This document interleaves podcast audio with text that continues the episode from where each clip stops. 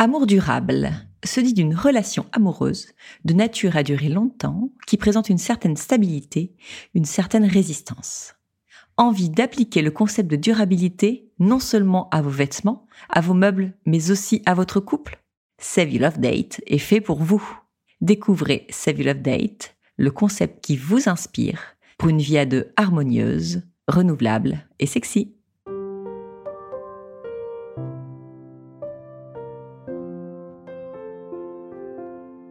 Bonjour et bienvenue sur Au cœur du couple, le premier podcast qui vous donne la parole sur votre vie de couple. Je suis Soisy Castelnerac, créatrice du concept Save Your Love Date. Je suis Marie-Lise Richard, psychologue et thérapeute de couple. Ensemble, nous voulons vous écouter, vous interroger, nous interroger sur les difficultés que vous vivez au sein de votre couple. Mais nous souhaitons aussi vous éclairer, vous proposer des pistes de réflexion et des actions concrètes pour que votre couple s'en nourrisse notre croyance. Oui, l'amour peut durer toute une vie et le couple peut être un lieu de bonheur, d'épanouissement et de bonification. Mais rien ne pourra se faire sans vous, sans votre investissement, votre temps et votre volonté. Notre premier conseil sera donc de prendre le temps d'écouter ces épisodes à deux, puis d'en discuter, voire même d'en débattre. Ne reste qu'à vous souhaiter un bon et inspirant moment avec nous.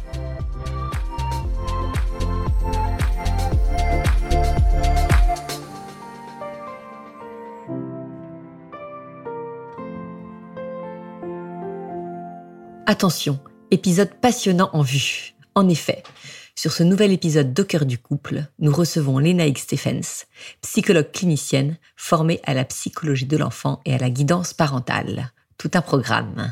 Avec nous, elle vient échanger sur la place du couple dans la famille, mais pas seulement. Nous allons aussi parler des nouveaux enjeux des couples d'aujourd'hui, de la fameuse charge mentale, de ce qui se joue lorsque l'on devient parent et du pouvoir de l'amour dans tout cela.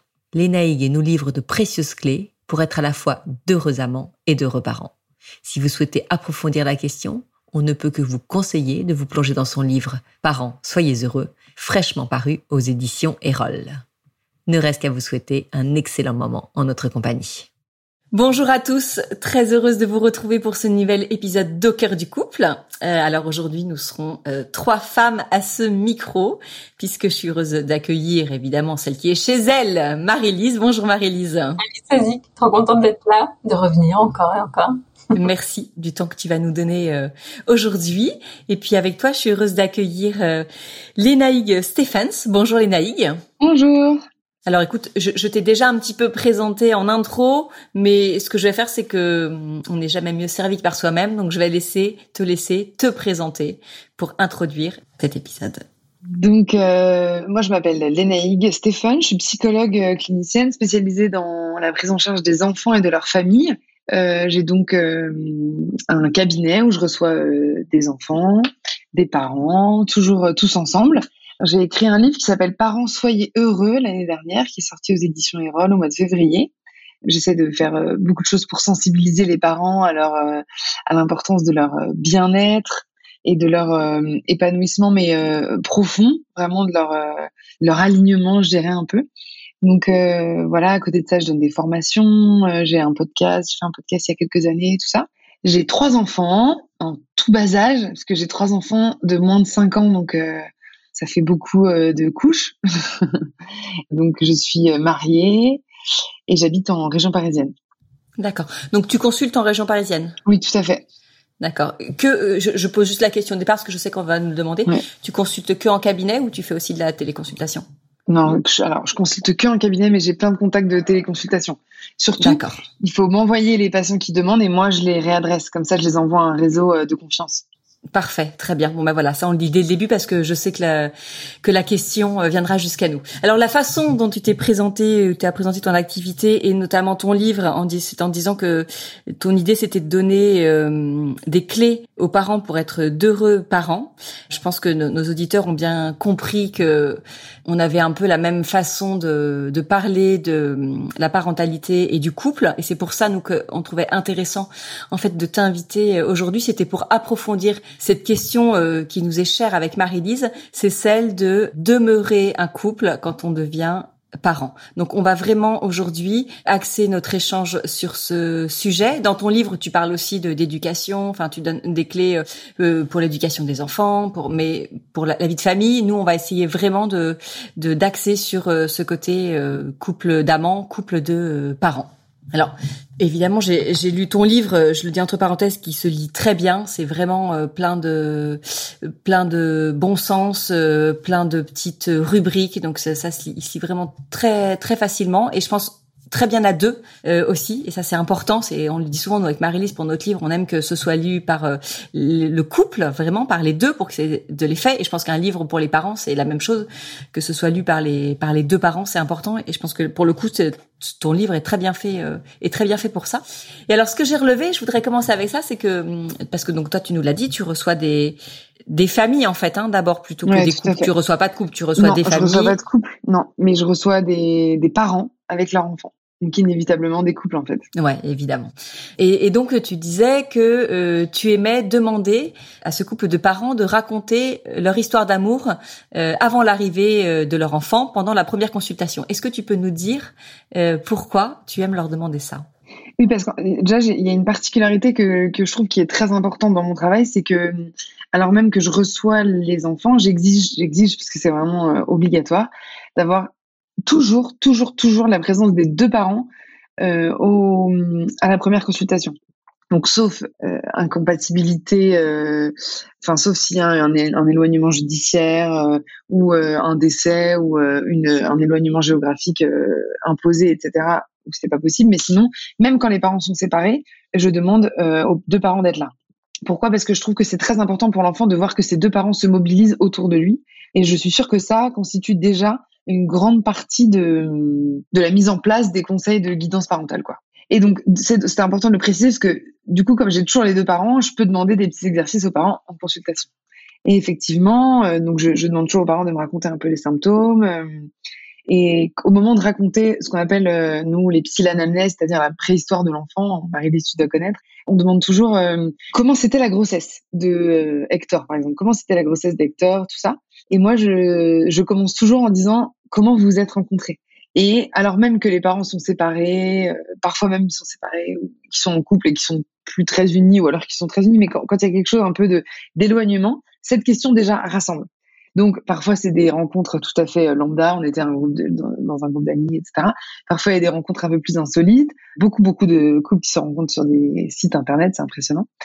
En fait, je suscite en eux les souvenirs positifs de leur rencontre. Donc, vous êtes rencontrés comme ça. Et si je vois qu'il y a, il a, y a, peut-être de la tristesse ou en tout cas du désintérêt qui se crée, j'amène, euh, j'insuffle de la joie, de la vie en fait.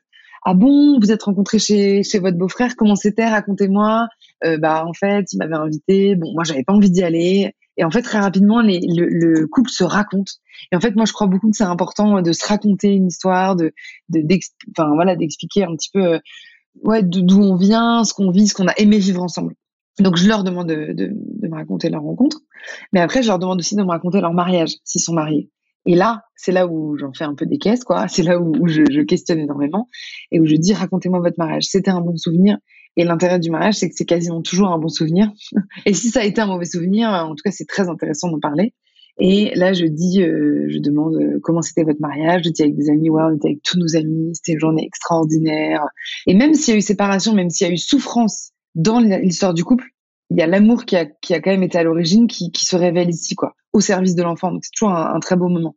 Et je, je, sais que tu vas un peu plus loin parce que tu, tu en parles dans ton livre et, euh, et je sais que c'est une pratique qui se fait, moi, pour l'avoir euh, euh, vécu en consultation avec mes enfants, c'est que tu demandes aux parents de raconter la conception euh, de leur enfant. Alors moi, ce qui m'intéressait, c'est, euh, tu vois, de, de de savoir pour les, les, parents là qui vont nous écouter. Alors déjà, je pense que ça peut se faire en dehors de de la consultation avec un, un psychologue. J'imagine que c'est bon pour tout enfant. Mais du coup, est-ce que tu aurais et, et Marie-Lise, tu peux vraiment aussi euh, intervenir. Est-ce que vous auriez toutes les deux des clés pour euh, nous dire comment est-ce qu'on raconte ça à un enfant, qu'est-ce qu'il a besoin d'entendre, où est-ce qu'il faut s'arrêter, et puis par exemple est-ce qu'il y a un âge, est-ce que euh, bon un enfant de 3 ans peut-être, mais est-ce qu'un un ado de 15 ans, est-ce qu'on lui raconte ça? Euh, Ça m'intéresse. Alors euh, effectivement, moi je, je viens questionner la conception.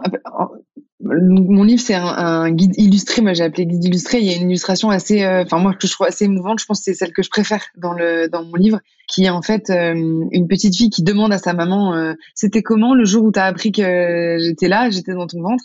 Et il y a, y, y a, trois bulles. Et il y a une première bulle où la maman, elle, elle, elle se rappelle qu'elle est, qu'elle a vu son test de grossesse et qu'elle a pleurer quoi de genre comment je vais faire? Et qu'elle a la deuxième bulle où elle appelle son, son compagnon et la troisième bulle son compagnon vient la prendre dans ses bras. Et du coup la maman dans tout ce chemin de pensée après retranscrit et dit euh, c'était une super journée. Et en fait euh, je trouve que cette illustration est assez belle parce que peu importe le chemin qu'on traverse quand l'enfant arrive et quand son quand la vie jaillit, au final, euh, l'important c'est de c'est de, de se rendre compte et de une fois qu'on regarde derrière, de se rendre compte qu'on a choisi qu'on a choisi que notre enfant soit là. C'est-à-dire qu'en fait aujourd'hui tous les enfants qui sont là sont des enfants qui sont choisis, choisis, rechoisis, archi choisis quoi. C'est-à-dire qu'on a beaucoup de moyens de pas accueillir la vie dans, dans, dans la sexualité après etc. Donc tout enfant qui est là est choisi et ça c'est hyper important on ne grandit pas dans la vie de la même manière quand on sait qu'on a été désiré, vraiment. Et même si on n'a pas été désiré en première intention, genre surprise, en fait, après la, vie, euh, euh, on est tellement heureux que notre enfant soit là. Et c'est intéressant parce que parfois, les parents ne le ressentent pas comme ça. Et moi, je le dis en consultation. Parce que les parents, parfois, me disent, me chuchotent, euh, c'était un accident ou euh, on n'avait pas très envie enfin voilà ou c'était pas prévu en montrant leur enfant en chuchotant en espérant qu'ils n'entendent pas mais en réalité s'ils le disent ici c'est qu'ils l'ont dit absolument tout leur, tout leur toute leur de copains pendant euh, dix ans quoi. Et je leur dis c'était une c'était une quand ils me disent c'est un accident c'était une jolie surprise. Ils me disent oui oui non mais c'est clair évidemment on n'a jamais regretté etc et, et moi je leur dis ça je leur dis vous savez vous avez eu plusieurs étapes, vous avez pu choisir que, votre bébé arrive bien, et en fait, vous avez toujours choisi, donc, votre, donc euh, Alexandre, depuis qu'il est là, il est choisi. Et ils me disent, oui, bien sûr.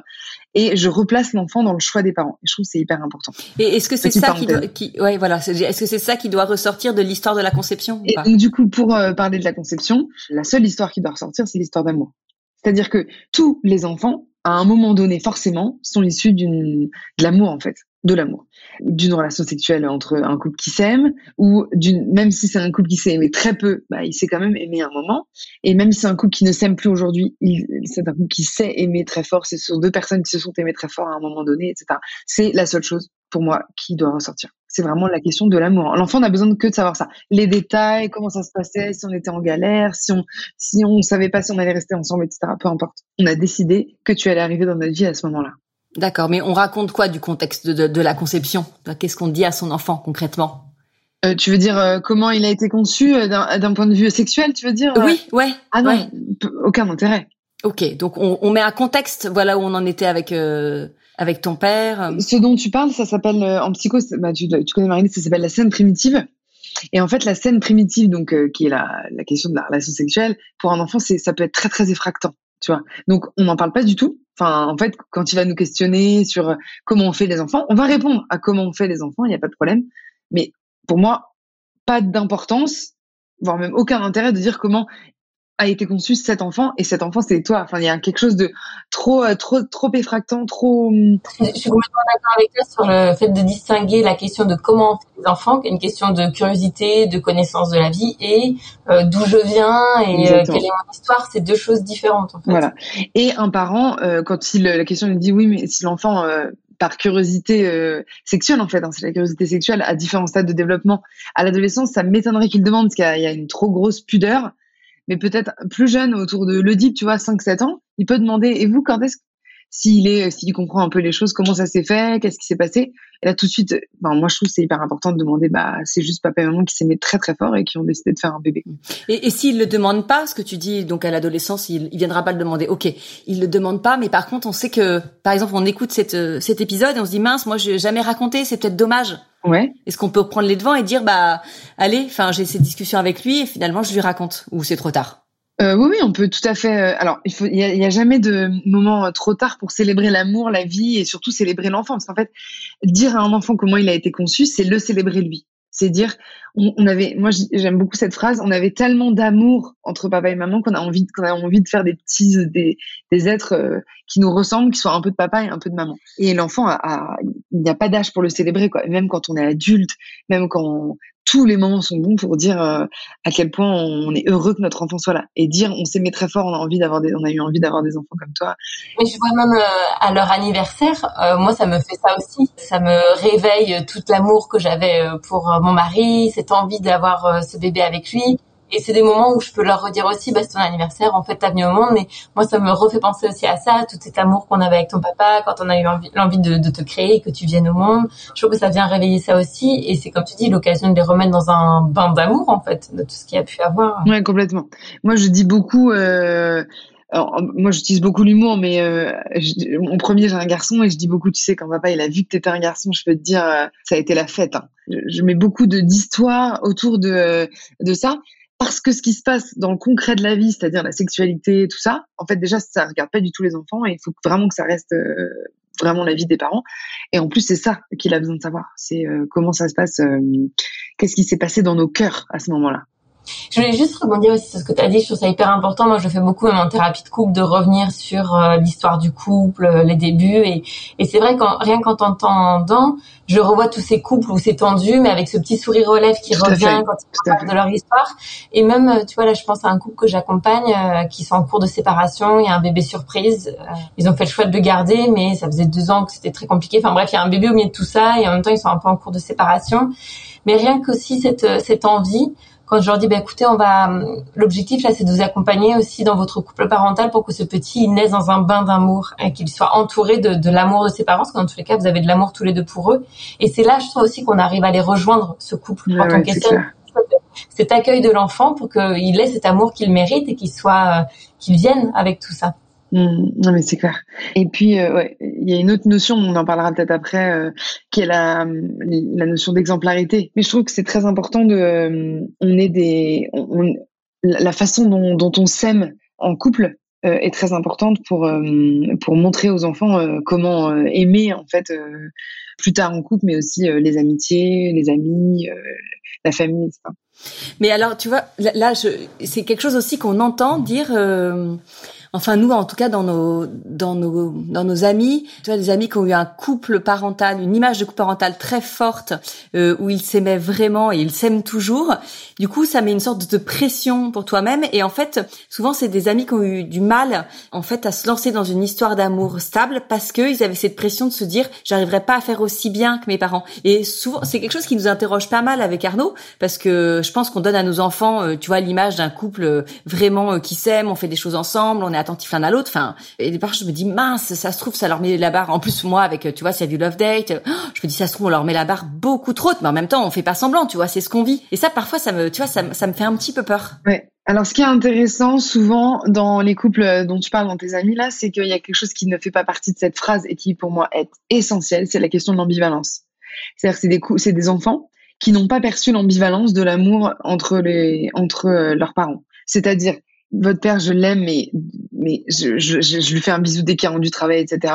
Mais en même temps, parfois, j'aime bien être toute seule. Parfois même, ils peuvent sentir que dans le couple, euh, il y en a un qui saoule l'autre, etc. Sans être vulgaire, sans être méchant, etc. Mais la question d'être deux et aussi d'être un, tu vois. Et en fait, quand il y a de l'idéalisation, je trouve qu'il y a quelque chose de pas tout à fait ajusté. Tu vois ce que je veux dire? Et en fait, peut-être dans la traduction qu'ils ont fait de l'amour de leurs parents, ils ont peut-être pas compris qu'il y avait aussi euh, une partie euh, d'amour accessible ou comment on pourrait dire une partie euh, moins réjouissante ou ou en tout cas une, partie normale de d'expression normale de l'amour. Mais attention, c'est pas parce que il y a deux trois personnes qui ont vécu ça que c'est pas une excuse pour pas faire attention à l'autre. Il y a beaucoup plus de gens qui sont reconnaissants d'avoir eu des parents qui s'aiment comme ça plutôt que d'avoir eu des parents qui se déchirent quoi tu vois. Ouais, ce qu'on peut retenir et ce qui rejoint quelque chose qu'on sait et qu'on entend, c'est que c'est important, par exemple, de se hum, disputer devant ses enfants. Alors pas le faire exprès, mais en tout cas de pas essayer dès qu'il y a un conflit, de dire allez, on se met dans la chambre, on se dispute et ils nous verront pas. Et euh, voilà, de si parfois il y a un, un, conflit qui reste audible pour les enfants, bien évidemment, mais qui puissent voir que parfois il y a des tensions, euh, il y a des, il y a, et voilà, il y a des agacements, plutôt agacement, il y a des, pas dispute. C'est-à-dire que moi, je suis quand même pas pour globalement. Tu sais, il y a des y a, y a, des phrases qui disent euh, un couple qui va bien est un couple qui dispute. Moi, je suis pas tout. Moi, je suis pas du tout d'accord avec ça. Enfin, où tu sais, j'ai beaucoup de copains qui s'engueulent grave et tout, et ils disent bah ouais, bah c'est parce qu'on s'aime. Bah non, en fait. Alors que tu peux être agacé, on dit mais En fait, le problème du conflit, c'est que tu perds un peu tes moyens et très rapidement tu dis euh, oui papa il est pénible ou en fait très rapidement les enfants ils sont gênés, bah, comme quand nous on est au milieu d'une dispute. Hein.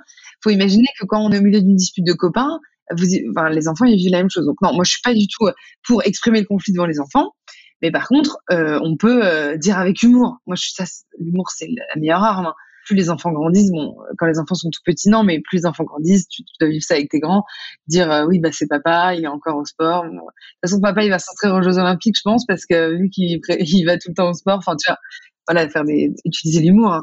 Mais je vois par exemple, il, il utilise beaucoup l'humour. Mon mari aussi. Euh il peut rentrer euh, à la maison, tu vois, ça arrivé parfois, et puis il va pas m'embrasser ou il, il va me faire une remarque sur un truc parce qu'il est dans cette euh, charge mentale et euh, parce que j'ai pas fait ça ou il y a autre chose. et je dis bah écoute, il, peut y avoir des enfants, écoutez, bah, tu m'agaces quoi. Là t'arrives et le premier truc que tu me dis c'est ça, c'est quand même pas très agréable quoi.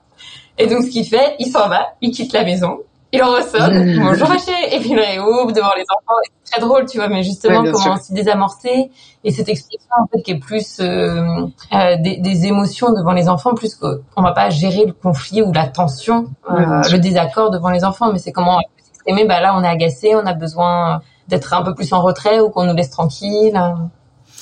Marie-Lise, je vais rebondir parce que justement tu parles de la charge mentale et ça c'est euh, un sujet que que les Naïg aborde dans son livre. Moi, je voudrais euh, vous demander à toutes les deux si c'est euh, cette charge mentale, si c'est un sujet récurrent de conflit dans les couples que vous que vous rencontrez. bien sûr, dans les couples que je rencontre, mais dans dans tous les couples autour de moi, c'est c'est évident. Alors en fait, la charge mentale, elle est, elle est, elle est parfois traitée pas de la, tout à fait de la bonne manière, à mon sens. En fait, il y a deux aspects dans la charge mentale. Il y a l'aspect purement matériel et parfois des réajustements sont nécessaires. Et il y a aussi l'aspect euh, charge affective qui se joue derrière. Donc, par exemple, quand moi je reçois des mères qui disent qu'elles font euh, toute la liste de, enfin, elles font une liste pas possible de ce qu'elles font, et il y a vraiment un déséquilibre au sein du foyer. Parfois, simplement d'avoir un regard extérieur sur ce qui se passe permet de réajuster des choses. Donc, un papa qui rentre trop tard, par exemple, une maman qui travaille pas assez, ou euh, des parents qui sont débordés, tout ça. Moi, je peux dire, bah écoutez, Maintenant, ce que je propose, c'est que papa, tous les jours à 19h, il est là pour le dîner. Comme ça, il parle avec maman. Euh, il est là euh, pour discuter avec les enfants, etc. Coucher, lire l'histoire, coucher les enfants. Si vous trouvez que vous êtes débordé, que vous n'avez pas assez de temps, essayez de prendre un mercredi chacun sur deux pour être avec les enfants, tout ça. Parfois, rien que c'est, on prend une femme de ménage, on prend, on demande à papy et mamie de les garder un mercredi par mois, voilà. Parfois, ces aménagements-là suffisent. Ils reviennent à la consultation d'après, ça nous a fait vachement bien d'avoir quelqu'un d'extérieur qui regardait un petit peu notre organisation de vie, etc. Et parfois, ils disent oui, oui, bah on a mis ça en place, aucun effet, quoi. Ça va pas du tout mieux, tout ça.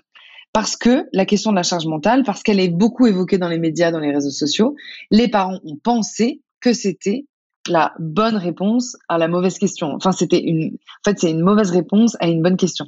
C'est un peu comme euh, l'infidélité. Souvent on dit ça. L'infidélité, c'est une mauvaise réponse à une bonne question. Et après, quand on discute un petit peu de ce que vit, parce qu'en fait, aujourd'hui, c'est la mère hein, qui a beaucoup de charge mentale, la plupart du temps, euh, faut, faut le dire. Hein. Et les, les mères, elles se plaignent beaucoup de la question de la reconnaissance. En réalité, c'est surtout la question de la reconnaissance qui est en jeu. C'est la question de sa propre histoire. Moi, je parle de mon livre, dans mon livre de, des petits arrangements, c'est-à-dire euh, euh, il y a aussi des mères qui, qui, qui prennent le pouvoir sur euh, le, le, travail domestique à certains moments parce qu'elles n'ont parce qu'elles ont eu des mères très absentes et qu'elles veulent euh, peut-être rattraper ce que leurs mères n'ont pas donné ou euh, ou, euh, ou elles veulent montrer quelque chose d'elles elles veulent être au top elles ont une une grosse pression quoi. Elles se mettent vraiment la pression. Et donc là on aura beau tout réaménager tant que les parents n'auront pas réglé ça euh, ça n'ira pas. Et d'ailleurs, je, parle des mères, mais les pères aussi. C'est-à-dire que tant que le père n'aura pas euh, réglé son conflit de loyauté, par exemple avec son père, qui a dit euh, faut que tu réussisses dans la vie, faut que tu faut que tu gagnes plus de 6 000 euros par mois, et du coup il essaye de travailler, travailler, travailler, et du coup mettre sa vie de côté, de famille de côté. Tant que ça, ce sera pas réglé, on ne pourra pas régler la question de la charge mentale. Je ne sais pas si ça répond à ta question. Si, si, moi, exactement. Enfin, je, je, te rejoins complètement par rapport à ce que tu dis. Je vois bien, même aussi bien dans les amis que dans les couples que j'accompagne, avec euh, où ils se disent c'est ça le problème, où ils en viennent à des euh, situations eh où ils comptent les points, où limite ils vont tout lister, où on voit même plus ce que l'autre fait, et où en fait, ça, enfin, ça en donne bien une incapacité de réfléchir au-delà, en fait. La gestion qui en fait en devient encore plus problématique et creuse encore plus le fossé qu'il y a entre les deux. Et je trouve qu'effectivement, parfois, se centrer sur ça, c'est euh, s'empêcher de réfléchir et de voir plus loin et d'aller euh, plus haut. C'est pour ça que moi, je, je, dis que je suis pour une dépolitisation de la charge mentale, c'est-à-dire en fait, on, en parle dans les médias, voilà, c'est des gros sujets de société, etc. Dans mon cabinet, la charge mentale, c'est les culottes qui traînent, c'est euh, l'aspirateur qui est pas passé, c'est euh, c'est on fait la gueule à son mari parce qu'il a pas il a pas fait correctement ce qu'on voulait, etc. Donc euh, on est loin des, des gros des grandes idéologies de la charge mentale. Vous voyez ce que je veux dire? Alors on le comprend dans ce que vous dites toutes les deux, c'est que effectivement cette répartition de la charge mentale est aujourd'hui peut être aujourd'hui un sujet de de conflit, de tension, de déséquilibre au sein d'un couple. Est-ce que vous pourriez nous dire quels sont pour vous ce qui ce qui revient de façon euh, récurrente dans les couples qui viennent consulter, ce qui fait pour vous aujourd'hui le, le plus défaut, là où on pourrait se dire euh, ben, les couples de, de l'an 2020, de l'an 2030, soyez vigilants sur ce point-là. Eh bien, moi je dirais euh, travaillez sur votre histoire. C'est-à-dire comprenez-vous, aimez-vous, soi-même, enfin, comprenez d'où vous venez et, et en fait, regardez ce qui s'est passé pour vous et ce qui se passe en vous. Hein. Moi, je suis impressionnée on refuse beaucoup la psychanalyse, on se moque de la psychanalyse. Mais aujourd'hui, euh, en tout cas moi dans mon cabinet, je le vois et, on est beaucoup à le, vivre au quotidien. Hein. Il n'y a rien qui soigne mieux que que la, guérison des, premiers liens euh, parents-enfants en fait. Donc je dirais, regardez votre histoire et pour une autre raison aussi, c'est que quand on devient parent, parce que je pense, hein, et c'est aussi la raison pour laquelle je suis là aujourd'hui, la parentalité ébranle le couple. Enfin, ébranle le couple d'un point de vue euh, affectif. Enfin, déjà d'un point de vue euh, temporel, on n'a plus de temps, on n'a plus d'énergie, on n'a plus parfois même plus envie. On a nos investissements libidinaux, c'est-à-dire euh, pas au sens de la libido, mais au sens nos investissements affectifs. Voilà, je vais plutôt dire ça, qui sont tournés vers plus du tout que vers notre conjoint, mais vers beaucoup d'autres, enfin beaucoup d'autres. Ça dépend combien on a, mais en tout cas d'autres acteurs. Donc la parentalité est un vrai défi pour le couple. Enfin vraiment, ça je j'y je, je, crois vraiment, je le dis vraiment, mais c'est encore plus un défi quand nos histoires, c'est compliqué. Pourquoi? Parce que quand nos histoires ne sont pas réglées et qu'on a des fardeaux avec notre histoire, on n'est pas ajusté dans notre lien avec nos enfants, et donc notre couple, notre conjoint ne comprend pas. Je vous donne un exemple. Je reçois énormément d'enfants, enfin c'est vraiment ma spécialité, d'enfants qui appellent les limites éducatives, d'accord? Parce que j'en soigne un, deux, puis après ils m'envoient leurs copains et du coup j'ai tout le tout le monde, euh, voilà. Et donc ça c'est un vrai sujet de toute façon de société aujourd'hui, hein, c'est pas un secret. Par exemple, il peut y avoir une maman qui est euh, qui est euh, trop laxiste et qui attend de son de son conjoint euh, qu'il qu'il fasse preuve d'autorité, d'accord? Et donc la maman, je, je, donne un petit peu de, de conseils pour réhabiliter les limites. Elle arrive à les mettre en place, etc. Parce que juste elle savait pas trop, elle était un peu bridée, tout ça. Ils reviennent en, en deuxième consultation et elle dit mais là mon mari, le problème c'est que j'ai beau faire quoi que ce soit, j'ai beau euh, mettre dans la chambre, j'ai beau euh, dire qu'il n'y aura pas d'activité ou, euh, ou j'ai beau avoir une discussion avec lui, etc. Mon mari passe systématiquement derrière pour dire que c'est pas grave, que le plus important c'est pas ça, que la transgression n'est pas importante, etc. D'accord? Je, je, discute un peu avec ce papa-là qui me dit bah en fait moi ce qui s'est passé c'est que mon père était très très absent et quand il était là il était surtout là pour nous donner des gifles et nous dire que de toute façon on était nuls et que le plus important c'était d'être bon à l'école pour réussir sa vie et gagner de l'argent. Évidemment, quand le papa me raconte ça, moi je pose des questions, le papa évidemment s'effondre. Mais en fait, ça c'est pas une consultation sur dix, c'est une consultation sur deux en fait. D'avoir un parent comme ça qui est hyper blessé et, donc avec beaucoup d'empathie, beaucoup d'amour, de tendresse, je, reçois ce papa et je lui dis mais vous savez, euh, monsieur, votre petit Lucas qui est en face de moi, qui a quatre ans et demi, jamais quand il viendra chez le psychologue, dira la même chose que vous vous dites sur votre père, enfin dira la même chose sur son papa que ce que vous vous dites sur votre père. C'est pas possible. Tout ce qui vous a manqué dans votre dans la dans la relation avec votre père a été déjà rattrapé avec votre fils. Donc euh, il n'y a pas de sujet d'amour en fait. Il n'y a plus du tout de sujet d'amour. Votre fils, il sait que vous l'aimez euh, beaucoup, beaucoup. Et donc, mais maintenant, il y a un autre, il y a un autre chantier qui est celui des limites et qui est très indépendant de celui de l'amour. Hein. C'est deux sujets complètement différents. Donc maintenant, on va, on va devoir euh, se mettre au boulot pour la question des limites. Je dis ça à ce papa, ça le libère d'un poids pas possible. Tout le monde pleure, tout le monde est ému. La mère comprend enfin comprend enfin son mari qui dit mais bien sûr mais je sais pourquoi en fait tu donnais pas de limite parce que c'est ton parce que ton père il a il a pas été gentil il a voire même été maltraitant quand on n'arrive pas à donner euh, suffisamment d'amour et qu'on n'est pas là. Donc non seulement ça résout le problème de relation entre l'enfant et son père qui maintenant va réussir à mettre des limites guidées par euh, mes conseils etc mais en plus ça rajoute je dirais des points d'empathie et de compréhension entre le couple. Pourquoi? Parce que la mère va aider son conjoint à régler ce problème là Et, elle va, au lieu de lui dire, bah, de toute façon, tu dis, voilà, tu vois, ton fils, il fait encore des bêtises et toi, tu dis jamais rien. Elle va lui dire, vas-y, mon chat, vas-y, mon chéri, c'est le moment de, de, de, lui donner des limites, vas-y, tu vas y arriver, t'inquiète. Ou, ou de dire, j'y vais si tu veux, mais juste, dans un premier temps, juste tu me soutiens, juste tu me contredis pas. Et hop, elle va amener son mari dans la guérison de la relation avec son père. Mais avant, impossible de se comprendre, puisqu'il y avait la, la blessure père-fils. Ouais, donc là, on, voit bien tout l'enjeu du fait de se connaître soi-même, d'avoir accepté son histoire, de l'avoir relue, d'en avoir parlé à l'autre pour que l'autre ait connaissance de ça, de qui on est, d'où l'on vient. Et ça, ça va avoir une répercussion sur la façon dont on communique, sur la façon dont on est attentionné l'un avec l'autre, dont on se comprend l'un l'autre. Parce qu'on dit beaucoup euh, en couple, euh, c'est important de communiquer, je suis d'accord, hein, mais ça dépend sur quoi on communique. C'est-à-dire que si on communique sur la vie quotidienne, etc., ça a beaucoup moins d'impact et d'intérêt que de communiquer sur les émotions, sur ce qui se vit vraiment en nous, quoi. C'est-à-dire euh, nos émotions et, notre histoire, en fait. De, de connaître l'autre par cœur, c'est pas simplement savoir à quelle heure il se réveille, qu'est-ce que c'est ces petits rituels. C'est aussi connaître son histoire, qu'est-ce que, comment il a été construit, comment il en est arrivé là, et, et en connaissant ses faiblesses, je peux l'aider à guérir de ça aussi. Et moi, d'ailleurs, j'invite l'autre tout à fait à aider, en fait, son conjoint. Alors, bah, euh, c'est parfait. Tu, tu me permets de, de rebondir, de demander Marie-Lise. Alors, c'est peut-être pas ce que tu aurais répondu. Tu nous diras tout à l'heure si c'était ça, toi, ce que tu constatais.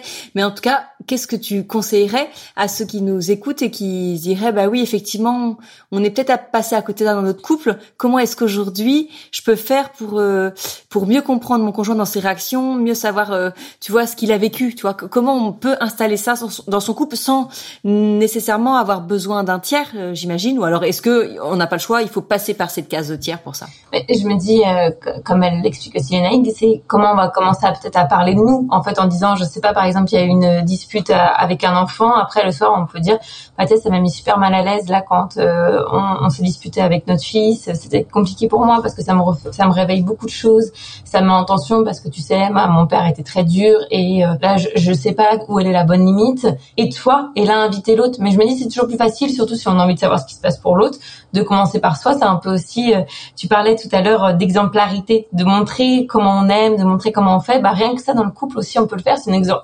Quand on, on, attend quelque chose de l'autre, c'est aussi comment on peut être exemplaire aussi avec soi-même un peu et de pouvoir montrer bah, comment on peut faire et dire ah et toi alors dans quel état ça te met? Qu'est-ce que ça te fait vivre ça? Bah je sais pas trop, bah je sais pas, ça te met mal à l'aise ou pas, ou tu te sens plutôt aligné. Et toi, comment ça fonctionnait chez toi quand tu étais petit? Et hop, on invite. Et, c'est là où ça me permet de rebondir sur la question que sur justement qu'est-ce qui fait défaut dans les couples que je vois. Ça, ça rejoint ce que tu as pu dire aussi. C'est en fait, il y a plus de moments de connexion en fait dans les couples que je vois. Parler de ce qu'on a ressenti, de ce qu'on a vécu dans notre enfance, c'est ça aussi se connecter. La connexion par, par plein de choses, que ce soit la connexion sexuelle. Enfin, dans la plupart des couples aujourd'hui, il n'y a plus de sexualité, mais c'est aussi la connexion émotionnelle, la connexion à soi aussi, et qui va nous permettre de se connecter à l'autre. Et moi, c'est ça que je repère chez la plupart des couples, c'est dans, dans la vie, c'est normal, on a des moments de déconnexion, parfois avec son conjoint, mais on se reconnecte à l'autre parce qu'on va reprendre le temps, voyager avec l'autre, qui puisse voyager à l'intérieur de nous, de ce qu'on vit, et on va, il va nous emmener en voyage à l'intérieur de lui. Et ça, il y est plus. Et quand on repense à l'histoire du début, c'est ça aussi qui fait que c'est aussi intense parce qu'on voyage avec l'autre et qu'on est pleinement connecté à l'autre au début aussi, parce qu'on on prend le temps. Enfin, c'est un peu cette idée justement, on se dit bah on veut, comme si on voulait déplier l'autre, que c'était un petit journal, qu'on veut tout ouvrir, on veut tout savoir, on a ce plaisir à découvrir l'autre. Et c'est comme si après on se disait euh, ça a plus d'importance ou on n'a plus d'intérêt à le découvrir, alors que l'autre évolue, l'autre grandit, l'autre change avec tout ce qui se passe en devenant père, en, en devenant mère. Et c'est encore merveilleux aussi. C'est ça aussi le pouvoir, c'est c'est ce que tu as dit, que c'était vraiment euh, la parentalité, c'est un vrai défi pour le couple, mais ça peut être aussi une merveilleuse occasion de se redécouvrir d'aller encore plus loin. Parce que, enfin, moi je vois aussi pour l'avoir vécu, quand t'as un enfant, ça te refait visiter ta vie intérieure. Enfin, c'est intense. Et j'ai trouvé ça fabuleux de pouvoir partager ça de nouveau avec mon conjoint sous un autre regard, avec une autre version. Et c'est aussi ça une force, je trouve, pour le couple d'aller encore plus loin. Mais si on prend le temps et l'effort, bah, de faire cette connexion. Tu vois, je, je pense à, à, ceux qui vont nous, nous écouter une fois encore et qui vont se dire ouais, bon, elles sont bien gentilles, mais alors euh, moi, je j'en tire rien en fait de mon mari. On n'a jamais eu l'habitude de communiquer comme ça. Il m'a jamais fait part euh, de vraiment de ce qu'il ressentait, de si cette situation en lui faisait écho particulier parce qu'il se souvient d'avoir vécu ça euh, enfant avec ses parents. Donc, enfin, chez nous, c'est c'est pas quelque chose qui qui sera possible de mettre en place. je pense que vous, ce que vous voulez dire, c'est si c'est possible, même si ça fait, on n'a jamais eu l'habitude, même si c'est pas notre mode de communication, et même si on est ensemble depuis 5, 10, 15, 20 ans, ça peut ne pas rester un rêve et ça peut vraiment devenir réalisable. Bon, moi, juste pour parler, tu vois, par exemple, les carnets Save Your Update, toutes ces questions, tous ces thèmes d'aborder, c'était aussi mon idée de dire, bah, redécouvrez-vous, euh, reposez-vous des questions, écoutez ce que l'autre va vous dire sur tel ou tel sujet pour justement euh, savoir où vous en êtes, savoir qui vous êtes euh, aujourd'hui. Donc ça, je trouve ça un outil qui peut exister, mais euh, est-ce que vous avez tous les deux une clé chacune à nous donner pour euh, ceux qui nous écouteraient à qui ça ferait envie en fait ce, mode de communication sur le partage du ressenti sur le partage de l'histoire sans, rentrer dans une tu vois dans une thérapie l'un de l'autre à l'intérieur du couple parce que c'est pas le lieu mais euh, est-ce que vous auriez une clé à nous donner? Déjà une, première clé enfin je sais pas si c'est une clé mais en tout cas une, je voudrais préciser quelque chose c'est qu'effectivement on parle de tout ça parce que c'est le lieu et, tout, mais euh, il faut quand même euh, dire qu'on a. Moi, j'ai beaucoup d'empathie pour euh, tous les couples qui vivent ça. Enfin, je veux dire, c'est bien qu'on discute de tout ça, mais c'est ok d'avoir des moments compliqués quand on est parent, surtout d'enfants en bas âge. Moi, je me dis très souvent, on en parlait juste avant, mais en fait, on ne va jamais y arriver, quoi. C'est les enfants nous prennent beaucoup d'énergie. Euh, il faut énormément de courage, énormément de persévérance. Donc, si vous y arrivez déjà, bravo, en fait, de se dire qu'on y arrive et de se dire que ce qu'on fait est un travail de dingue. C'est déjà euh, hyper, hyper, hyper important, je, je trouve. Et moi, je, je dis beaucoup aux parents, euh, vous êtes hyper courageux. Et après, je rentre chez moi et je vois euh, que je suis dans la même euh, situation qu'eux. Et je me dis, mais c'est marrant que tu dit ça. Mais peut-être que je le dis parce que je, je c'est ce que j'ai besoin d'entendre aussi. Mais je trouve vraiment que les parents d'enfants en bas âge sont très, très, très, très courageux, en fait. De vivre euh, toutes ces exigences sur tous les fronts, en fait le couple, la famille, l'école, les, les, enfants en bas âge, enfin, partout, partout, partout. Donc déjà peut-être la première clé, c'est euh, de, de, de s'aimer et de s'accepter là où on est. C'est-à-dire, euh, ok, aujourd'hui c'est comme ça et c'est déjà super. Et on va demain on fera un autre pas. Après, le premier conseil, quand même, je dirais que c'est euh, parce que il faut aussi dire ce qui est. Le, le, le sujet qui, qui distend les couples, c'est quand même beaucoup l'éducation beaucoup, beaucoup, beaucoup pas seulement pour une question de méthode et de, et de technique, parce que ça, les méthodes et les techniques, on les a très rapidement. Hein, euh, en, normalement, en quelques consultes de psy, on les a. Mais c'est aussi parce que justement l'éducation transporte nos, nos, nos émotions et notre histoire. Donc je dirais euh, peut-être la clé, c'est euh, de, de, vraiment, quand on est parent, quand le sujet de l'éducation est compliqué, il faut absolument se faire aider. Ça c'est sûr et certain par quelqu'un qui peut nous, nous aider à, à, tisser les ficelles et à démêler les nœuds euh, qui nous lient au passé et de, de manière euh, vraiment négative. C'est peut-être euh, le ne, pas laisser un conflit d'éducation traîner et qu'après, quand on est ado, ce soit encore pire, parce que dans les conflits y a l'éducation, il y a deux victimes, enfin il y a trois victimes, il y a, il y a quatre victimes, il y a la mère, le père, le couple et surtout l'enfant pour rebondir aussi avec cette idée de vous êtes hyper courageux, je me dis c'est aussi un moyen de se connecter à l'autre, rien que de faire ça, de pouvoir dire bah, où on en est. Et enfin, euh, moi-même, je me rappelle, euh, c'est marrant, ça me refait visiter plein de choses aujourd'hui, mais à se dire, euh, mais, on est au bout du rouleau, c'est pas possible, mais qu'est-ce qu'on est fort, on est trop soudés, heureusement qu'on est ensemble, qu'on tient bon, parce que vraiment c'est pas facile, et, un peu cette idée à ce moment-là, oh, on est on est ensemble contre tous quoi, on est tous les deux contre le monde, comme les péripéties qu'il y a, et aussi comment ça renforce, ça beau être dur ou on vit des tempêtes, mais de savoir que l'autre est là et, et de se le dire et de se regarder, de se dire bon, on est là l'un pour l'autre et on tient bon ensemble. Je trouve que c'est déjà un merveilleux moyen de, de consolider le couple. Et juste ce que je veux mentionner, je, je par rapport à ce que tu as pu dire, Swazik, c'est, je crois qu'aussi il faut aussi déconstruire certaines croyances qu'on a que euh, l'homme ne parlerait pas, il en a pas besoin, il en a pas envie. Moi, en fait, je suis toujours, enfin, c'est vrai que je suis souvent beaucoup plus touchée par les hommes parce qu'on est pris avec ça et en fait, euh, je vois aussi plein de femmes qui qui pas à parler de leurs émotions. Enfin, c'est pas propre aux hommes. Et ils ont aussi, je pense, ce désir de pouvoir s'exprimer pleinement. Enfin, en fait, ce que j'observe, c'est, enfin, ça se libère très facilement au cabinet. On ouvre une porte, on crée la possibilité et, et ça sort en fait. Mais il faut aussi être prêt à se dire, bah en fait, il peut et je peux avoir un homme qui pleure en face de moi et comment je vais réagir à ça. Parfois, on est tellement dans nos croyances et nos représentations qu'on crée aussi le système en rendant la chose impossible à ce qu'il puisse parler et évoquer ses émotions. Donc réussir à, à créer un espace, à se dire bah c'est ok s'il pleure, s'il parle de ça, euh, je pourrais accueillir ça. Ça revient à dire pourquoi on choisit cet homme et quelle représentation il a pour nous. Et euh, c'est ok qu'il pleure et que je l'accueille, mais c'est aussi ok que je pleure. et que je me mette à nu aussi devant lui et que je puisse me faire consoler. Ça, c'est aussi hyper important. Parce que on entend aussi beaucoup de femmes qui sont dures aussi avec elles-mêmes. Je suis tout à fait d'accord avec ce que tu as dit, euh, que on doit vivre ça au quotidien. Enfin, moi, je le vis au quotidien. Dès qu'il y a de l'émotion, bon, nous, on y va. C'est quand il y a de l'émotion, on dit au contraire, on dit, euh, on dit jamais, bon, c'est pas grave, c'est notre, euh, c'est notre autoroute. N'oublions pas que quand quelqu'un pleure, la première phrase qu'il dit, enfin, le premier mot qu'il dit, c'est soit désolé, soit excusez-moi, soit euh, pardon. Donc en fait, tout de suite, on s'excuse de l'émotion, quoi. Alors que, mais parce qu'on a été façonné comme ça. Donc effectivement, je te rejoins tout à fait. Hmm. Et c'est comment créer des espaces, tu vois, c'est ça, tu demandais des choses euh, terre à terre, enfin plus euh, clé en main, si je puis dire. C'est de créer des espaces, déjà des temps à deux, où on peut aussi rebondir sur l'autre. Et euh, peut-être que ça sera pas facile au début, mais je pense que c'est aussi des habitudes, hmm, un peu comme une hygiène de vie. Je sais pas, c'est un grand mot, mais qu'on pourra adopter. Merci toutes les deux, parce que vraiment c'est passionnant. Le temps passe beaucoup trop vite. Moi, j'avais une autre une autre petite question. On va, on va essayer d'y répondre de façon courte parce que je voudrais faire les deux qui suivent derrière absolument. Avec Marie-Lise, on, on, parle beaucoup du fait de, de, se préserver du temps à deux et de savoir partir seulement à deux en week-end et même en vacances. Ce qu'on entend quand même euh, assez souvent et ce qui nous revient, c'est euh, notamment dans les familles où l'un des deux ou même les deux travaillent beaucoup et voient peu ses enfants en semaine, c'est dire bah nous on a que les week-ends et les vacances pour se voir.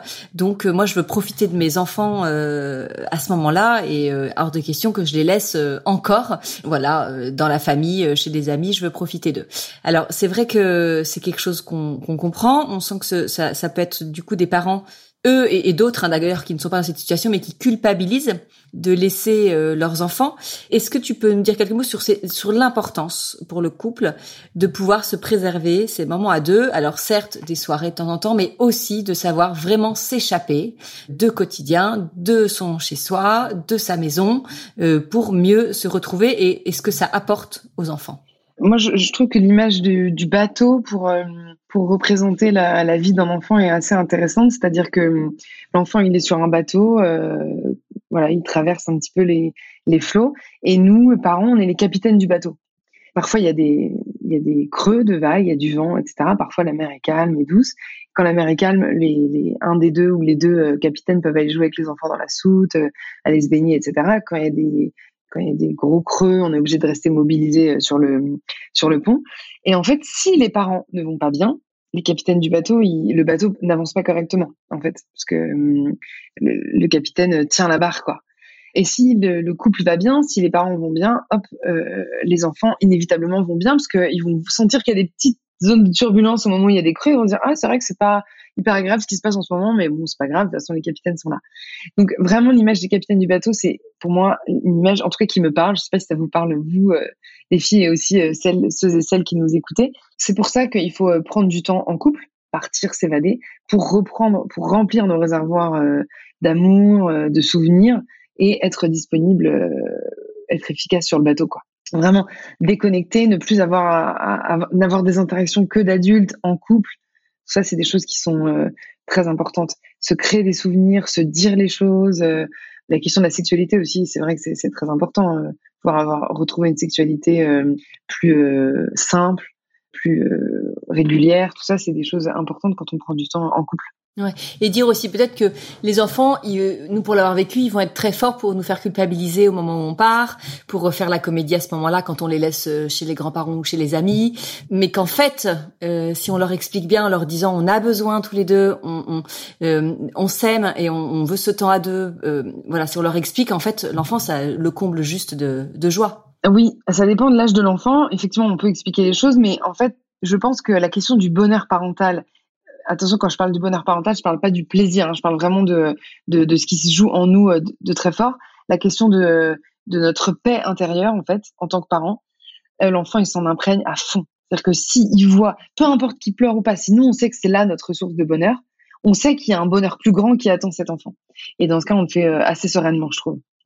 Puis après, ça se passe plutôt bien. Pour moi, je vois à la maison notre fille dit euh, ah bah vous allez faire votre soirée en amoureux ce soir, bah c'est super, amusez-vous bien avec la petite voix là, c'est trop mignon quoi. Puis elle nous en reparle, elle dit ah bah il y a une nouvelle babysit qui vient, ce sera pour vos soirées en amoureux. Et puis euh, et puis enfin c'est vraiment adorable en fait. On voit que ça ça rayonne jusqu'à sur elle en fait. Puis en fait, il est jamais question d'abandonner son enfant. On ne part pas avec son conjoint pour euh, être tranquille de ses enfants ou pour les abandonner. C'est pas ça. On part avec lui pour être avec lui. Et oui, mais enfin, dans ces cas-là, c'est pas très bon signe.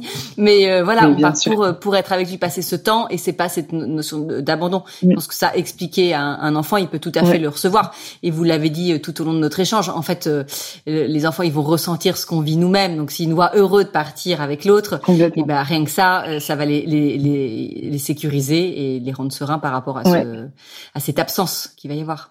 Complètement. Et, et, n'oublions pas que l'enfant euh, n'est pas la source de l'amour des parents, mais l'enfant est la conséquence de l'amour des parents. Ça, c'est hyper important. C'est le fruit, en fait, de l'amour.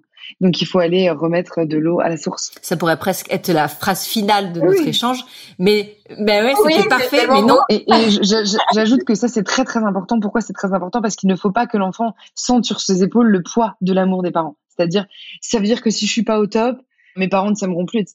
Complètement indépendant en fait. Donc bah voilà. Alors c'est exactement ce que ce que je vais citer de ton livre. J'ouvre les, guillemets. Par conséquent, la seule énergie que vous devez déployer et la seule responsabilité que vous avez en tant que parent, c'est celle de vous rendre heureux. Choisissez ce qui vous épanouit et votre enfant, évidemment, le percevra. Le bonheur parental n'est pas ce qu'on montre à nos enfants. Il ne s'agit pas de faire semblant ou de leur montrer que tout va bien alors que rien ne va. C'est aussi ce que nous diffusons dans notre relation avec eux.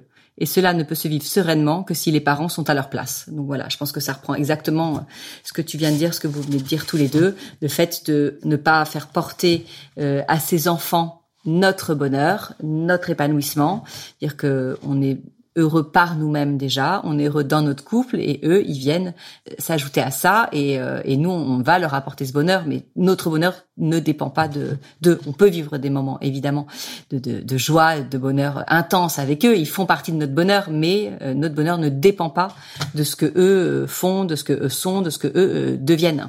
Oui, tout à fait j'avais dit qu'il y avait une dernière petite chose qui, pour le coup, n'est pas sur le sujet euh, de la parentalité, ni euh, des enfants, ni du couple, mais de l'amitié.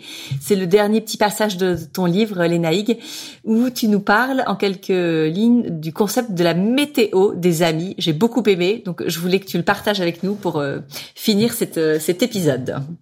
Oui, alors si j'ai des amis qui m'écoutent, ils vont dire oh non, elle va encore nous parler de sa météo. Ah, en fait, euh, je trouve que l'amitié, c'est un, un, très beau cadeau. Moi, je trouve que c'est quelque chose d'incroyable. Mais peut-être aussi, c'est une petite déformation professionnelle. Tu me diras, Marie-Lise, si tu ressens la même chose. Mais je suis peut-être euh, accro à, aux échanges euh, en vérité, en fait. Ou en tout cas, je me refuse aux échanges qui ne sont pas euh, profonds, même si euh, j'adore euh, discuter de, de, choses pas du tout profondes et des dernières collections, de, des, des endroits où, on... enfin bon bref, j'adore être, avoir des discussions subtiles, mais j'aime aussi qu'on sorte d'un dîner ou on sorte d'un moment de, en, entre amis, on, on, sait où en est l'autre, on sait ce qui se passe pour lui dans son cœur, dans ses émotions, tout ça. Et donc souvent, je je, je, parle effectivement de, je demande à mes amis, euh, c'est comment Alors avant c'était très ritualisé, je disais bah je vous propose qu'on fasse une petite météo, donc c'était chacun son tour qui parlait. Oui, bah moi euh, ma météo, enfin un peu en rigolant, mais c'était en même temps très fort. Et en fait euh, très rapidement je me suis rendu compte qu'il y avait nos amis qui disaient des choses très fortes, des, des, des, des disputes avec des parents ou des, des, des, des boulots qui se passaient pas très bien ou même des conflits en couple. Et maintenant, je le dis quasiment systématiquement. Je, me, surprends même depuis le début de l'année. À chaque fois qu'il y a un ami qui passe, je le chope. Et toi, c'est comment ta petite météo en ce moment euh? Et encore la semaine dernière, il y a un ami qui est passé à la maison et je lui dis, euh, on revenait de l'été, quoi. Donc, et je sais pas pourquoi j'ai eu cette, intuition de lui demander, et, toi, ta météo, c'est comment? Il avait l'air super bien. Je me suis dit, il va nous dire super météo. Il a dit pas. Bah, c'est pas top ma météo en ce moment parce que j'ai euh, tel problème au boulot, un problème assez grave qui m'implique un peu sur le plan judiciaire, etc. Et finalement, on en a parlé du coup euh, pendant pas mal de temps. Et en fait, c'est très beau parce que ça transforme le lien où il y a, quelqu'un qui a besoin d'aide, à savoir mon ami, celui que j'aime, et je viens lui apporter mon aide. Donc ça permet à l'autre de se confier et ça permet, ça nous permet à nous amis de soutenir. Qu'après on n'oublie pas, c'est-à-dire que la fois d'après on lui demande, euh, on lui dit j'ai bien pensé à toi, sans en faire des tonnes, en disant ça va mieux, ça va mieux, mais juste j'ai bien pensé à toi, j'espère que ça va. Et en fait, je me rends compte que les liens sont hyper différents au fur et à mesure. Donc c'est un petit peu, euh, ça paraît très artificiel, mais en même temps c'est, ça devient hyper naturel. Et encore une fois, euh, mes amis savent que maintenant ils, ils y passent un petit peu à chaque fois. voilà, exactement. Mm. Et ça, ça passe à tous les coups ou parfois ça, ça, bloque? Bonne question. Ouais, non. en fait, après j'ai de la subtilité aussi où je, où quand ils me disent ouais tes trucs de psy encore. Euh, pénible, machin. Mon mari, un peu au début, euh, levait les yeux au ciel, mais maintenant, en fait, il est carrément séduit. Et du coup, il y va à fond aussi. Donc parfois quand, quand je vois que le mur est trop fort, en fait le fait de dire météo invite appelle à l'humour un petit peu et vient casser une première barrière. Donc ils, se prennent au jeu. Moi météo, euh, voilà, bah, bof ou euh, hyper soleil. Et en fait je me rends compte que par exemple moi on, on me demande pas la météo et c'est voilà je le fais avec mon mari et tout, y a pas de problème. Mais parce qu'en fait euh, c'est pas vulgarisé quoi. Enfin, je veux dire, c'est pas diffusé encore. Donc moi, je souhaite que dans tous les dîners, il y a un, y a un, apéro météo quoi, où on puisse dire simplement euh, c'est comment pour toi. Euh. Donc globalement, je sais à peu près où en sont tous mes amis quoi. C'est-à-dire que je sais s'ils traversent une période difficile ou pas. Euh. Voilà, c'est ça en fait l'amitié pour moi. Bah écoute, très sympa. Moi, je pense que grâce à cet épisode, à notre podcast maintenant euh, et nos millions d'écoutes, euh, la météo des amis va devenir euh, le concept des des apéros entre amis. Mais je trouve ça très chouette. Ouais, moi, j'avais dans l'idée de faire, tu vois, un rendez-vous Save Your Friend Date, ah, donc un rendez-vous cible entre entre potes. Après, je trouve que tu vois, je, je, suis en train de, de travailler sur le sur l'idée, mais je trouve que c'est pas toujours évident avec les amis de savoir où on peut aller qui est délicat, indélicat. Il y a tellement de, de, de, tu vois, de sujets qui peuvent froisser que si on sait pas bien les prendre. Donc je trouve que c'est pas évident. Mais effectivement, tu as raison. Le fait de passer par météo qui donne un, un mot, une, une image un peu légère de soleil, de, de, de nuages, de pluie, de rage. Euh, voilà, ça, ce, côté imagé, je trouve que permet de bien emmener le, les choses. Donc euh, je retiens et je vais tester. Donc à tous euh, nos amis qui écoutent cet épisode, sachez que la prochaine fois, du coup, on va inviter personne va venir, mais bon, bah, en tout cas, merci mille fois à toutes les deux. C'était passionnant. Je le dis souvent que l'épisode était passionnant, mais là, c'est une fois de plus une réalité. C'est un sujet vraiment qui nous tient à cœur euh, sur euh, sur au cœur du couple et je pense qu'on en a très bien parlé différemment encore. Donc euh, vraiment mille merci toutes les deux. Est-ce que vous auriez un petit un petit mot final à dire à nos à nos auditeurs chacune sur ce sujet couple d'amants, couple de couple de parents? Euh, moi, je dirais peut-être euh, juste ce qui me vient là, c'est euh, comme tu en parles dans l'amitié, c'est de jamais oublier le pouvoir de l'amour en fait, euh, l'amour sous toutes ses formes et de, de pouvoir le faire vivre parce que ça, ça guérit tellement de blessures, ça, ça favorise le lien. Enfin, c'est, c'est puissant en fait. Ça fait cucu peut-être de le dire comme ça, mais je crois qu'on qu'on le néglige beaucoup trop en fait. Ouais, je suis tout à fait d'accord. Comme j'ai dit tout à l'heure, ne pas hésiter à aller chercher du côté de son histoire. Euh prenez courage, enfin gardez courage quoi, ne pas dans les moments difficiles, euh, il y a toujours quelque chose qui, qui, va se passer de toute façon et s'appliquer à être soi-même et à savoir ce qui nous rend vraiment heureux. Je pense que ça c'est très très important. Merci à toutes les deux, merci Marie-Lise, merci Lénaïg, merci à tous pour votre fidèle écoute et on se retrouve très bientôt pour un nouvel épisode d'Au cœur du couple.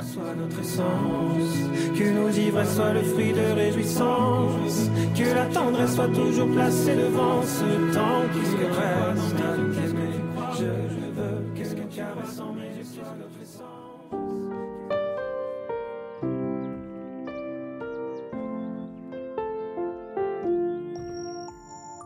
Si vous aussi vous rencontrez des difficultés dans votre vie de couple, venez nous en parler.